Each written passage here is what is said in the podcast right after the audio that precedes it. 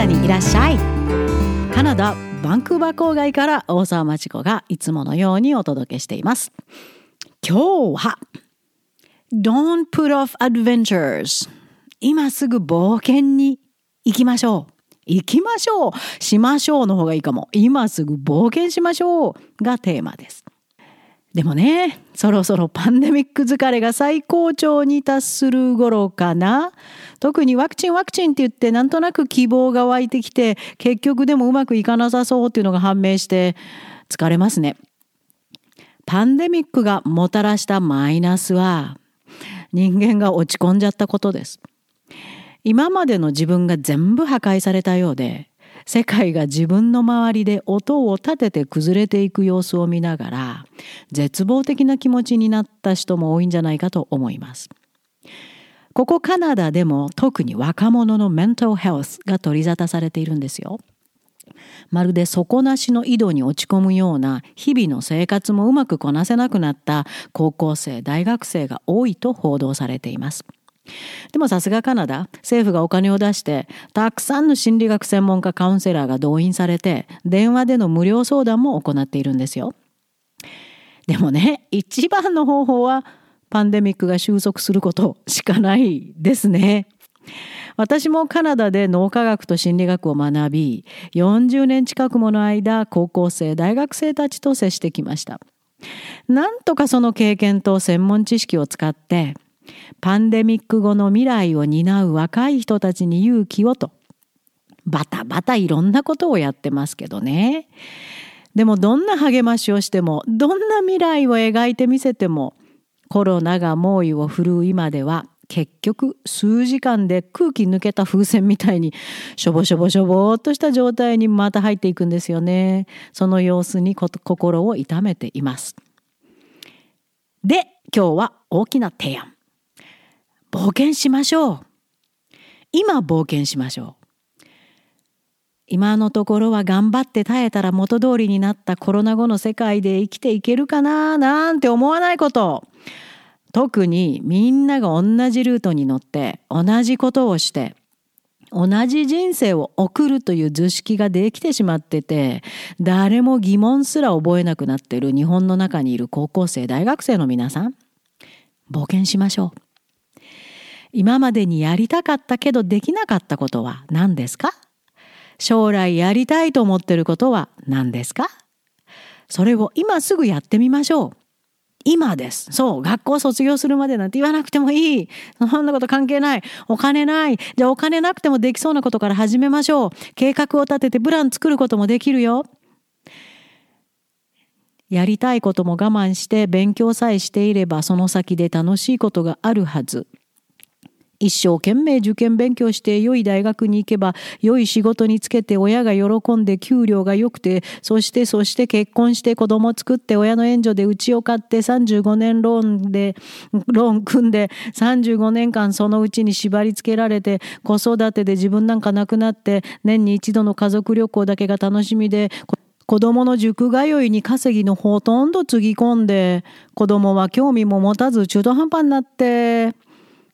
そしてそして親の介護が始まって毎日が疲れた抜け殻のようになって今度は子供が流行りの留学をしたいって言い出してタイマイはたいて送り出したんだけど子供は何の英語力もなく帰国してそこに残ったのは哀れな年取った自分。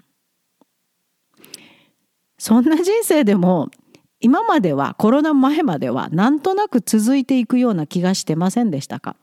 人生ってそういうもんだと思い込んでませんでしたか？このパンデミックがいい機会です。自分だけの人生を送りましょう。まずは自分の冒険をしてみましょう。また明日急に変異変異種のウイルスが登場してね DNA が変わった地球上のほとんどが死に絶えたらあなたも生き延びることができなかったら絶対後悔しますよね。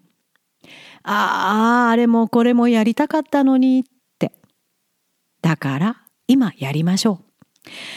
今までのみんなそうするからをぶち壊して自分の冒険ができるくらい勇気のある人ならパンデミックに生き残った後も絶対この地球では必要な人間として進んでいけるはずです。じゃあどんな冒険って？それはあなたの今までにやりたくて我慢したこと、学校を卒業したらやりたいと思っていたことなどなど他にもいっぱいあります。でもね、よく考えて、例えば、こんなのでもいいんですよ。If I'm gonna get sick and die, I might as well do it as Disney World. どうせ病気になって死ぬんならディズニーワールドに行ってから死のう。いいのかもしれない。止めませんよ。でもね、結局みんなも同じようなこと考えてしまうんです。もう簡単に行き着く先はそこなんです。旅行行きたい、ここに行きたい、あそこ行きたい。何のために何をしにっていうのを考えずにただ行くだけではダメ。そこに行ってもみんな同じ背景で同じセルフィー撮って終わりだったり例えばイタリアのベニスに行ってもマチュピチュに行ってもアイスランドの温泉楽しんでも同じセルフィーの写真をインスタグラムに上げるだけそれ冒険ですか？旅行するなって言ってるんじゃないんですよ。その目的、そこであなたは何がしたいの？みんなと同じことじゃなくて、あなただけがやりたいことって何？それを考えるのが冒険。パンデミックは人間にとってとても大事なレッスンをくれました。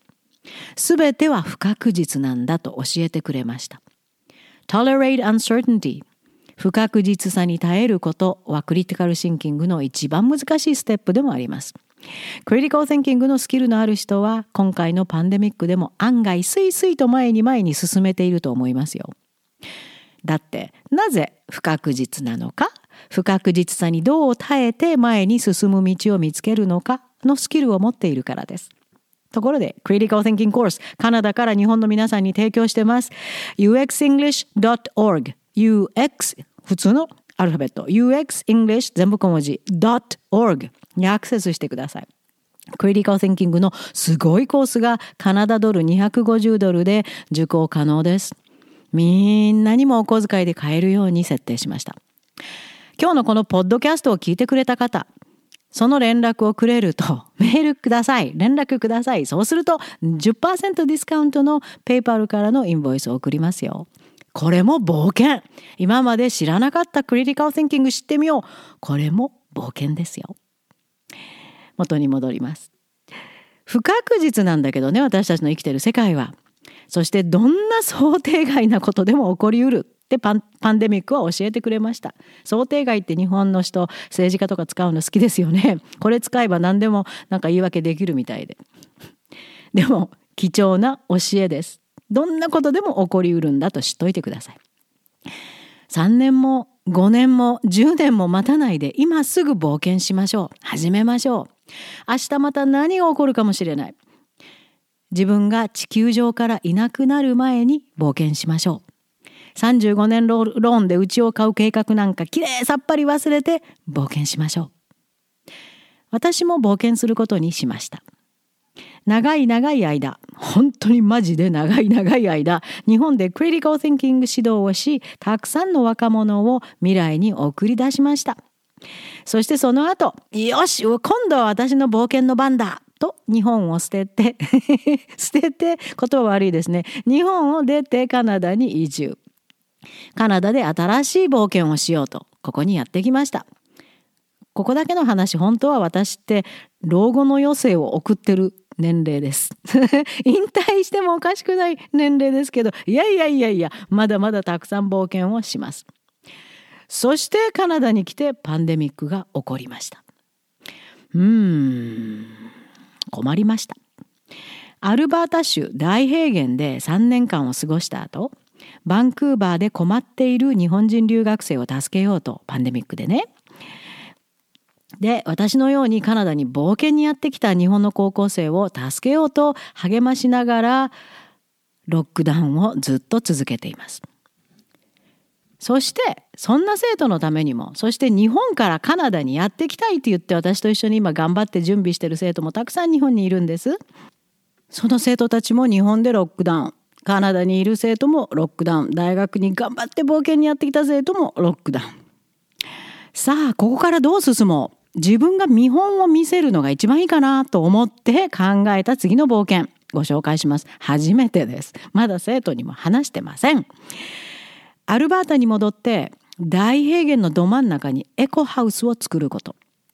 そこで自然と向き合って地球を大切に私のもう大事な2匹の猫と一緒に夜は降るような星空の下で本当に星しかない夜空の下で生きていることを考えたいと思っています。